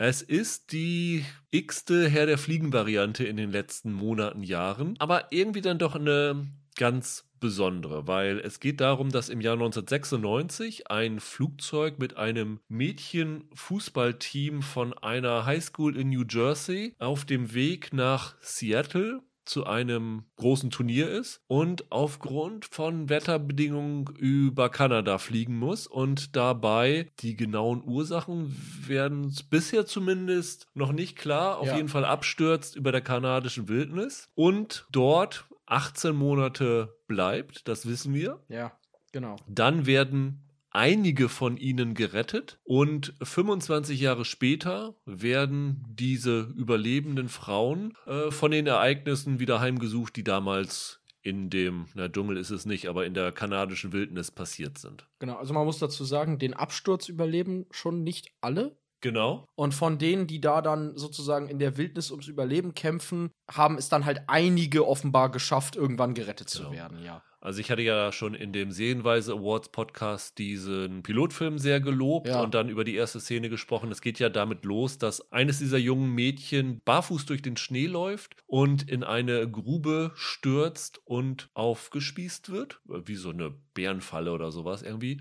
Ja. Und dann kopfüber aufgehängt und aufgeschlitzt wird. Ja. Also es wird irgendwas mit, es wird zumindest auch angedeutet, mit Kannibalismus auch dort vorfallen und sowas alles. Es ist also schon mal, beginnt mit einem Schockmoment und schon mal mit einem, ja doch, Moment, wo man schon sagen muss, huch, also ihr zieht ja ganz schön auf. Der Gore-Faktor ist Ja. sehr hoch, also es ist eine sehr brutale Serie auch. Genau. Und gespielt werden diejenigen, die überlebt haben, unter anderem von Melanie Linsky. Das ist so eine in der Gegenwart eine scheinbar normale Mutter. Bekannt ist sie natürlich als Rose aus Two and a Half Men, als die Stalkerin. Genau, hat aber auch schon viele, in den letzten Jahren viele bemerkenswerte Rollen gehabt, muss Ja. man sagen. Dann ist noch Juliette Lewis dabei. Ja, Die spielt so eine durchgeknallte, wie immer. wie immer, Ja. Die äh, gerade aus einer Reha für Alkoholsucht, Ja. Drogensucht Ja. rauskommt und offensichtlich noch eine Rechnung offen hat. Also das Erste, was sie macht, ist eine Knarre holen. Ja, also alle diese Figuren sind ja nebulös gehalten, ne? Man kann ja vielleicht sagen, die, die große Spannung dieser Serie ist ja herauszufinden, was ist damals im Jahr 1996 passiert, was diese Frauen jetzt immer noch so plagt. Genau. Also es ist ja nicht nur halt dieses Erlebnis, dass sie da abgestürzt und 18 Monate da überleben mussten, sondern da sind ja offenbar noch andere Sachen vorgefallen, die sie jetzt einzuholen drohen. Das Genau. ist ja die Spannung. Also sie bekommen alle, oder na, nicht alle, aber einige von ihnen Ja. bekommen Postcard mit einem ominösen Symbol, das dort in Kanada teilweise in Bäume eingeritzt ist, Ja. teilweise in einem leerstehenden Haus, in dem Mhm. sie Unterschlupf finden, auch zu finden ist. Also da scheint es irgendwas mit zu tun zu haben. Ähm, die dritte ist übrigens Christina Ritchie. Ja. Die spielt eine, in der Gegenwart eine Krankenschwester, die Medikamente mitgehen lässt, hat einen ganzen Kofferraum voll Medikamenten, war in der Vergangenheit die Equipment Managerin des Teams, also Ja. keine, keine Fußballspielerin, war so eine wirklich so eine typische Außenseiterin, die ja schon auch schon so sehr sinistre Züge da hatte. Und das ist halt das äh, Besondere, du lernst relativ schnell, wie kaltblütig diese Frauen alle sind. Also die Melanie Linsky hat überhaupt kein Problem damit, ein Kaninchen, das in ihrem Garten rumhoppelt, zu töten Ja. und äh, auszuweiden. Und die Misty macht bei der Arbeit komische Dinge und die Juliette Lewis ja sowieso. Juliette Lewis macht Juliette Lewis Dinge. Genau. Und ja, und im Verlauf dieser insgesamt zehn Folgen werden es sein, erfahren wir halt immer mehr aus diesen zwei verschiedenen Zeitebenen. In Deutschland ist die Serie am 28. Dezember mit einer Doppelfolge bei Sky gestartet. Seither laufen immer äh, mittwochs, glaube ich, ne? Zwei weitere Folgen. Jetzt noch in drei Wochen sind sie, ist sie dann vorbei. In den USA sind schon acht Folgen gelaufen. Wir beide haben auch sogar schon alle acht Folgen Ja. gesehen Ja. werden natürlich wie immer uns bemühen, die Spoiler wirklich so gering wie möglich und in erster Linie auf die erste Folge begrenzt zu halten. Wir haben jetzt schon, Michael, The Wilds zusammen gemacht. Es gibt dann ja auch noch, äh, hier, wie hieß diese Netflix-Serie? The Society? Mhm. Genau. Es gab bei Magenta Wild Republic, also diese Ja. Herr der Fliegen, Teenager, Survival-Geschichten ja. sind ja im Moment schwer in Mode bei Serien. Wenn du das so mal einordnest, wie würdest du Yellow Jackets da sehen? Ja, Yellow Jacket ist ja keine reine Teenie-Survival-Serie, weil die halt diesen Überbau mit den Erwachsenen hat auf der anderen Zeitebene. Und ich finde, Yellow Jackets sticht ja dadurch heraus, dass sie mehr hat als diese Prämisse. Also The Wilds war letzten Endes Herr der Fliegen, aber mit Mädchen. Das war die Prämisse von der Serie. Und das hier, also das ist natürlich ein Survival-Drama und das ist ein sehr großes Gore-Blutfest, aber das ist auch ein Highschool-Film teilweise. Also diese Dynamik zwischen denen ist ja klassischen Highschool-Geschichten entnommen. Und es ist eine Geschichte über die Verarbeitung von Trauma in der anderen Zeitebene. Und ich finde, durch diesen Mix sticht Yellow Jackets heraus. Das ist eine, das ist eine total wilde Mischung aus vielen bekannten Sachen, die aber neu arrangiert werden hier. Du hast auch noch ein Whodunit Mystery dabei, also dieses Mädchen, das am Anfang Ja. ums Leben kommt. Wir wissen nicht genau, wer das ist, das erkennt man nicht. Sie Mhm. Halten ganz ominös eine Halskette ins Bild mit Genau. einem Herz drauf. Diese Halskette hat in den ersten Folgen schon mindestens ein oder zweimal den Besitzer gewechselt. Das heißt, du weißt letztendlich nicht, wer da ums Leben kommt. Du weißt auch nicht, wer sie dann tötet, weil diese Gruppe, die wir da im Wald sehen, die haben alle so wilde, ja, Verkleidungen. Die sehen ein bisschen durchgeknallt aus. Die sind ein Also, bisschen ja. Wickerman-mäßig, ne? ja, ich musste auch hier an Midsommar denken, Ja, der genau. vor zwei Jahren rauskam, ne? Ja, ja. Und die einzige Person, die man dort erkennt, ist die Misty, diese Christina Ricci-Figur, die nimmt diese Maske dort ab. ja. Also das ist die einzige, wo man, die, wo man sagt, die ist definitiv dabei gewesen. Und du weißt halt auch nicht, das ist ja auch ganz interessant, du siehst halt diese drei Frauen, du siehst halt noch Thaisa, gespielt von Tony Cypress, Mhm. in der Erwachsenenversion, die mittlerweile für ein Senatsamt kandidiert. Die ist also auch definitiv zurückgekommen. Du weißt aber nicht, wer von denen, die wir jetzt dort sehen, ist dann überhaupt zurückgekommen. Also es wird nicht hundertprozentig gesagt, wer ums Leben gekommen ist Ja. dort und wer nicht. Genau. Und es gibt wohl noch andere Überlebende, wird, glaube ich, in der ersten, zweiten Folge gesagt, die aber nicht benannt werden. Das heißt, jeder, der dort ist,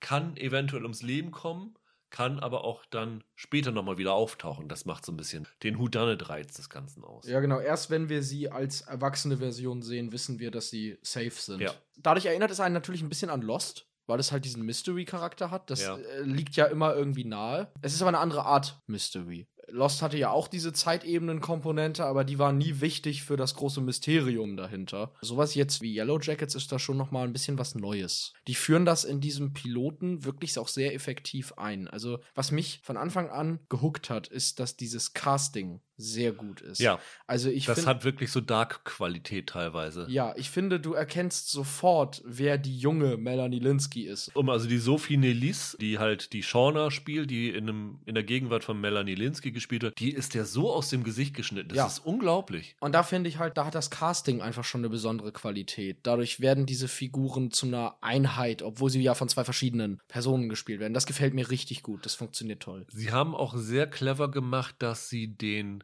jungen Mädchen sehr herausstechende Haarfrisuren gemacht haben. Also die, Ja. die junge Version von der Natalie, die von Juliette Lewis gespielt wird, die hat so blondes, langes, gewelltes Haar. Also wirklich platinblond. Die erkennst du sofort raus. Du erkennst die Melanie Linsky-Version durch die Gesichtsform sofort raus. Und die Misty, die von Christina Ritchie gespielt wird und von Sammy Henretti als junge Version, die hat halt blonde Dauerwelle. Ne? Also Genau. äh, ist damals schon eine altbackene Frisur gewesen, als sie jung war. Also die stechen gleich heraus. Das passt sehr, sehr gut mit dem Zuordnen. Das ist so eine der großen Stärken, die diese Serie hat. Und was die auch wirklich gut hinbekommt, ist ziemlich schnell ein Mysterium zu etablieren, bei dem ich gern dabei bin. Also ich hatte nach der Pilotfolge den Eindruck, das ist eine Geschichte, der ich folgen möchte. Ich möchte das herausfinden. Aber du warst, als wir am Anfang drüber geschrieben hatten, noch nicht so. Also ich hatte, ja, ich hatte ja gleich gesagt, dass das für mich gleich mit dem Pilotfilm eine Sensation gewesen ist, ich das unbedingt weitergucken wollte. Aber du warst dann noch am Anfang noch nicht so drin, oder? Nee, also ich, wie gesagt, ich fand, dieses Mysterium funktioniert gut und das interessiert mich auch und ich finde diese Mischung spannend. Ich finde auch nach acht Folgen immer noch nicht, dass es der ganz große Wurf ist, muss ich sagen. Das liegt unter anderem daran, dass ich finde, dass diese Serie ist letzten Endes, versucht sie gleichzeitig Pulp und nicht Pulp zu sein. Die ist in ihrer brutalen Art sehr, sehr reißerisch und gleichzeitig versucht sie sehr feinfühlig zu sein. Und ich finde nicht immer, dass das in beide Richtungen zu 100% das leistet, was es könnte. Und da lassen sie manchmal ein bisschen Potenzial liegen, finde ich. Aber das ist eine gute Serie, also auf jeden Fall. Also sie haben die Tendenzen in den Charakterbeziehungen der, vor Dingen der Jugendlichen, so ein bisschen telenovelahaft zu werden. Ne? Also es ist eine Figur, die ist schwanger von dem Freund der besten Freundin. Es ist eine, die ist in den Lehrer verknallt und dieses und jenes. Das ist natürlich so ein bisschen soapy, aber ich finde, es funktioniert dann nachher effektiv, um so ein Pulverfass auf begrenztem Raum in der Wildnis dort aufzubauen. Ja, das stimmt. Aber zumindest so ging es mir. Ich finde die Gegenwartshandlung sehr viel interessanter als die Survival-Handlung. Und ich habe immer, wenn ich diese Serie geguckt habe, in den 1996 Passagen das Gefühl gehabt, dass ich das jetzt gucke, um wieder mehr Hintergrundinfos zu dem Drama zu sehen, das ich eigentlich gucken Ja. möchte, nämlich dieser Gegenwartshandlung. Ich finde nicht, dass die beiden Handlungsebenen gleichwertig gut sind. Ich finde schon, dass man über diese Wald-Survival-Geschichte sagen kann, dass das teilweise ein bisschen sehr ins Palpige abdriftet, vielleicht ein bisschen zu viel Wickerman und mit Sommer drin ist. War jetzt einfach mein Eindruck. Ich fand jetzt nicht, dass sie da das Rad groß neu erfinden mit dem, was sie da machen. Naja, der Teil ist in erster Linie für den Mystery-Aspekt Ja. zuständig und der andere Teil ist für das Charakterdrama da. Ja, genau. Und das ist halt sehr klar abgetrennt. Darunter leiden ein wenig die jungen Versionen dieser Figuren, weil sie doch sehr, ich sag mal, dem, den Ereignissen dienen und nicht selber aktiv sind. Was ja noch relativ interessant ist, als ich die Serie begonnen habe, war ich davon ausgegangen, dass das eine Limited Series sein wird, die sozusagen am Ende dieser zehn Folgen uns alles Wesentliche zumindest gibt, was dort in Kanada vorgefallen ist. Sie haben sie aber schon für eine zweite Staffel verlängert. Das wird dann interessant sein, wie weit sie in den letzten zwei Folgen, die wir noch nicht gesehen haben, gehen werden. Ob wir tatsächlich auf, ich sag mal, wenigstens 80 Prozent der Fragen Antworten bekommen oder nicht. Ich kann mir nicht vorstellen, dass sie vorab schon eine zweite Staffel genehmigt hatten, sodass sie da ein bisschen auch liefern werden. Aber ich bin mal gespannt, wie dieses Ganze endet. Aber bis jetzt bin ich auf der Reise gerne dabei, auch wenn diese Folgen mit 60 Minuten teilweise relativ lang sind, muss man Ja. sagen. Aber ich bin da total fasziniert von. Ich muss auch sagen, dass ich, was so die Schauspieler angeht, in der Gegenwartsversion Melanie Linsky unglaublich gut finde. Also die finde ich richtig, richtig gut. Ich habe sie in diesen Rollen, wo sie gefeiert schon wurde vorher, glaube ich, nicht gesehen bisher. Also die schauspielerische Qualität hat sich jetzt mir hier erst so richtig erschlossen. Ja, die ist toll. Und auch ihre junge Version, diese, diese Sophie Nelise, fand ich echt klasse. Ich fand aber insgesamt die Jüngeren extrem gut, was das Schauspielerische angeht. Ja, ich finde halt, die haben ein bisschen wenig Möglichkeit zum Nuancieren. Die leben natürlich in einer Extremsituation, das heißt, die spielen mit Extremen. Und das ist für einen Schauspieler natürlich Gold, ne, Ja. wenn du da so sehr exaltiert sein kannst. Und die Erwachsenenversion, die spielen ein wenig subtiler, außer vielleicht Juliette Lewis. Ja, ja. Gut, wenn du Juliette Lewis besetzt, dann ja auch nicht, weil du subtiles Schauspiel willst. Aber ja, es stimmt schon. Also, das ist, das ist gut gecastet und sehr, sehr gut gespielt. Und ich finde, es ist eine Serie, die Du hast eben angesprochen, dass sie ein Stück zu lang sind, manchmal die Folgen. Ich hatte den Eindruck, dass sie in der Mitte der Staffel so einen kleinen Hänger haben. Ja. Und es wurde nach also ab Folge 7 wieder stärker. Und ich freue mich jetzt auch darauf, wie sie es auflösen. Ich krieg aber Bangel, wenn du jetzt sagst, dass sie da schon eine zweite Staffel Ja. geplant haben. Dann können die das doch jetzt eigentlich gar nicht abschließen. Oder ist die Mannschaft dann 2000 nochmal über der mexikanischen Steppe abgestürzt? Also, was wollen sie in Staffel 2 dann machen? Ja, die Frage ist, wenn sie das in der Vergangenheit auflösen, oder ich sag mal, wenn, wenn sie auch zumindest auflösen, wer dahinter steckt, kann ja dann in der zweiten Staffel, dann in der Gegenwart wieder nochmal was anderes auftauchen, was wieder Ja. neue Flashbacks hervorruft. Also, das würde ich jetzt äh, nicht unbedingt als großes Problem sehen. Also, da kann ich mir schon vorstellen, dass das Möglichkeiten gibt, das weiterzuführen. Das stimmt schon. Ich finde halt, die Stärke dieser Serie ist, dass sie die Menschlichkeit dieser Frauencharaktere sehr hoch hält. Man wird immer dazu verleitet, bei Serien, die sich um Traumata und, und äh, Extremsituationen und so drehen, sie als psychologisch zu bezeichnen. Und ich würde das hier gar nicht machen. Ich würde wirklich sagen, das ist eine sehr menschliche Serie, die einfach versucht, so die menschliche Natur zu zeigen, wie unterschiedlich wir auf dieselben Ereignisse reagieren und wie abgründig jeder noch so harmlos aussehende Mensch am Ende werden kann. Und das ist ja auch die Qualität bei sowas wie Herr der Fliegen. Zu sehen, wie Menschen aus der Zivilisation versuchen, neue Herrschaftsstrukturen zu etablieren, wenn sie da rausgerissen werden. Und das ist hier etwas, was auf eine sehr menschliche, humanistische Art gelöst wird. Nicht jetzt in der Gewaltdarstellung, sondern in der Art und Weise, wie die Zugänglichkeit zu den Figuren gefunden wird. Und das fand ich einen schönen Ansatz für sowas. Ich finde auch sehr interessant, also auch wenn du jetzt sagst, dir gefällt die 2021er Geschichte besser, Ja. aber in der 96er Version gab es einige Sachen, die ich psychologisch und äh, handlungstechnisch sehr, sehr interessant finde. Also zum Mhm. Bekommst du da über diese Zeit mit, wie in so einer Extremsituation Menschen abstumpfen gegenüber Gewalt und solchen Mhm. Dingen. Ne? Dann das, was in 2021 dann rauskommt, dass sie halt ein Kaninchen einfach so töten kann, ohne Ja. irgendwelche, ohne mit der Wimper zu zucken und so. Und wie sich das dorthin entwickelt, finde ich eine psychologisch super interessante Entwicklung. Es gibt auch eine Szene in der sechsten Folge, ohne da ins Detail zu gehen, mit der Shauna, also mit der jungen Melanie Linsky-Figur, wo die junge Thaisa ihr dabei dann hilft. Ja. Die Mhm. fand ich unfassbar gut. Das ist für mich eine der besten Serienszenen, die ich im letzten Jahr gesehen habe. Das ist auch ein Thema, was in den USA, glaube ich, für sehr viel Wirbel gesorgt hat, als es rausgekommen ist und wo ich sagen muss, das ist eine ziemlich wichtige Szene auch gewesen, Ja. sowas mal zu zeigen. Also das fand ich sehr, sehr beeindruckend. Das stimmt, die hat auch eine sehr intensive Qualität, diese Serie. Also, ich habe mich auch dabei erwischt, dass mich die Folgen immer total mitgenommen haben. Und erst wenn ich hinterher über Sachen nachgedacht habe, dachte ich, ja, das gefiel mir vielleicht gar nicht so dolle. Aber in dem Moment bist du voll drinne. Das stimmt schon. Und wenn ich jetzt sage, dass ich die 2021er Handlung besser finde, dann einfach nur, weil die halt diesem Herr der Fliegen-Prinzip nochmal eine neue Idee abgewinnt. Das ist ja eigentlich so eine Metapher auf das Anfang 40 sein.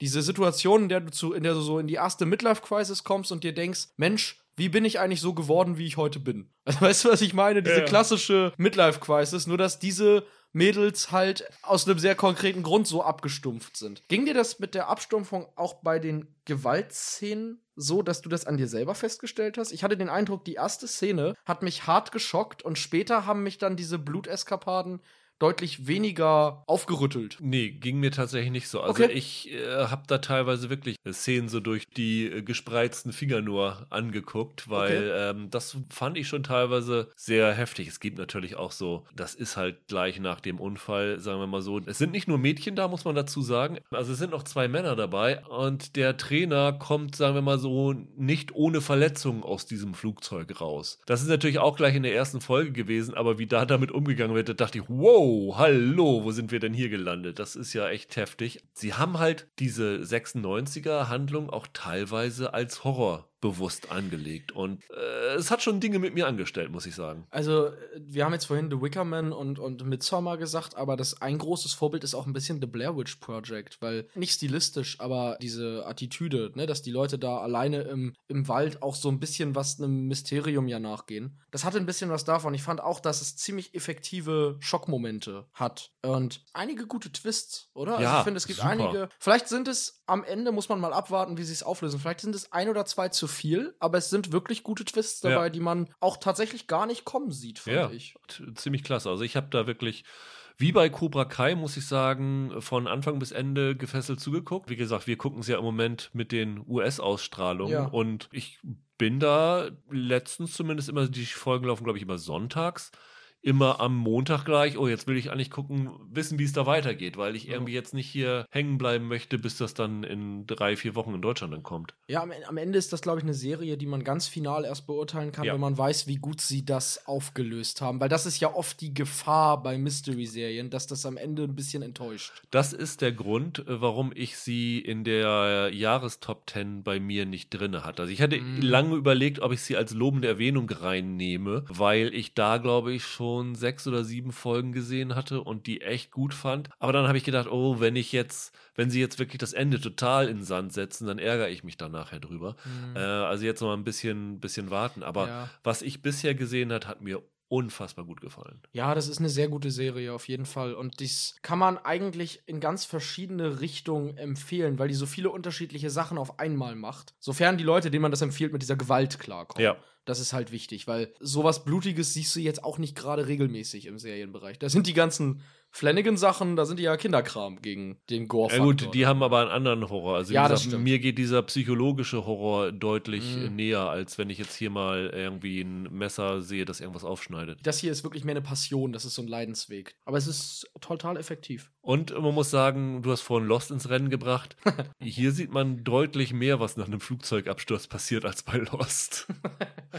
also das da sind sie ja äh, dann auch erstmal alle aufgewacht und du sahst dann nur so die Trümmer rumliegen. Aber hier Mhm. Ja. siehst du auch noch mehr aus, als Trümmer. Anders als bei Lost ist das Mysterium hier Ja. ein Slowburner, wie man so Ja. schön sagt. Und da läuft nicht gleich ein Eisbär durch die kanadische. Durch den Gut, da wäre es auch nicht so schlimm, Ja. aber du weißt, was ich meine. Also ich bin jetzt wirklich gespannt auf die letzten beiden Folgen, die wir noch nicht kennen. Wie gesagt, wenn ihr es schon bei Sky gesehen habt, fehlen euch im Moment noch sechs Folgen, aber so diese Sachen, was halt die, die offenen Fragen sind, sind, wer erpresst sie, wer hat alles überlebt, Ja. wer ist dieses Mädchen, das am Anfang gestorben ist, wie wurden sie nach diesen 18 Monaten überhaupt gerettet? Genau, ja, das, wissen ist auch noch nicht. ein Ding, was äh, Ja. bis jetzt äh, geheim ist. Und teilweise aber auch Sachen mit den Figuren selber, die passiert sind. Also zum Beispiel die schwangere Figur hat in der Gegenwart ein Kind, was aber altersmäßig nicht hinkommt mit der Schwangerschaft, weil das Kind ist nicht 25 Jahre alt, sondern jünger. Das heißt, was passiert mit diesem Baby dann noch zum Beispiel? Das sind wirklich noch so, so viele Fragen offen, wo ich wirklich sage, wenn sie 60, 70 Prozent beantworten, dann ist das schon viel. Aber das müssen sie eigentlich auch liefern. Wenn sie jetzt das machen, wie The Killing das zum Beispiel gemacht hat in den USA, Ja.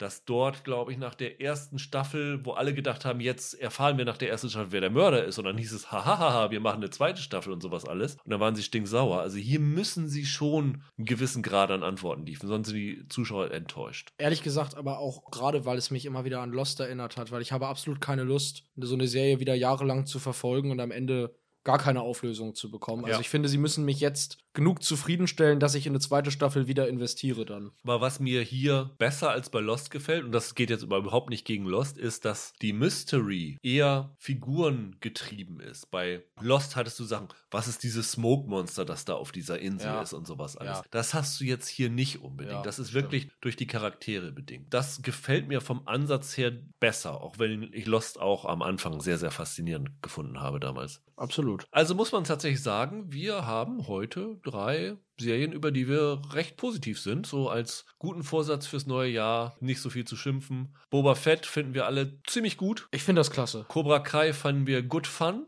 Ja, ist ein gut Qu- Guilty Pleasure. Und Yellow Jackets, vorausgesetzt, Die beenden das gut. die beenden das gut. Vielleicht der erste große Serientipp 2022, wobei es ja technisch eine 2021er Serie ist. Aber ja, ach, ihr könnt sie gerne 2022 auf die Top 10 Liste Ja. setzen, wenn sie euch gefällt. da drücken wir dann auch ein Auge zu Genau. bei den Sachen. Ja, dann soll es das für heute gewesen sein. Nächste Woche, wie schon angekündigt, unser großer Vorschau-Podcast auf die Highlights 2022. Und dann werden wir die Wochen drauf wieder einige normale Besprechungen machen. Ich schätze mal, Michael, du möchtest über die zweite Staffel von Euphoria irgendwann nochmal philosophieren. Ach ja, wenn sie denn dann jetzt kommt, auf jeden Fall. Klar. Und ähm, einige andere Sachen starten im Januar auch. Die werden wir dann die letzten zwei Januarwochen sind es, glaube ich, noch nachholen. Bis dahin, habt ein schönes Wochenende, bleibt gesund, macht's gut, ciao, ciao. Ciao.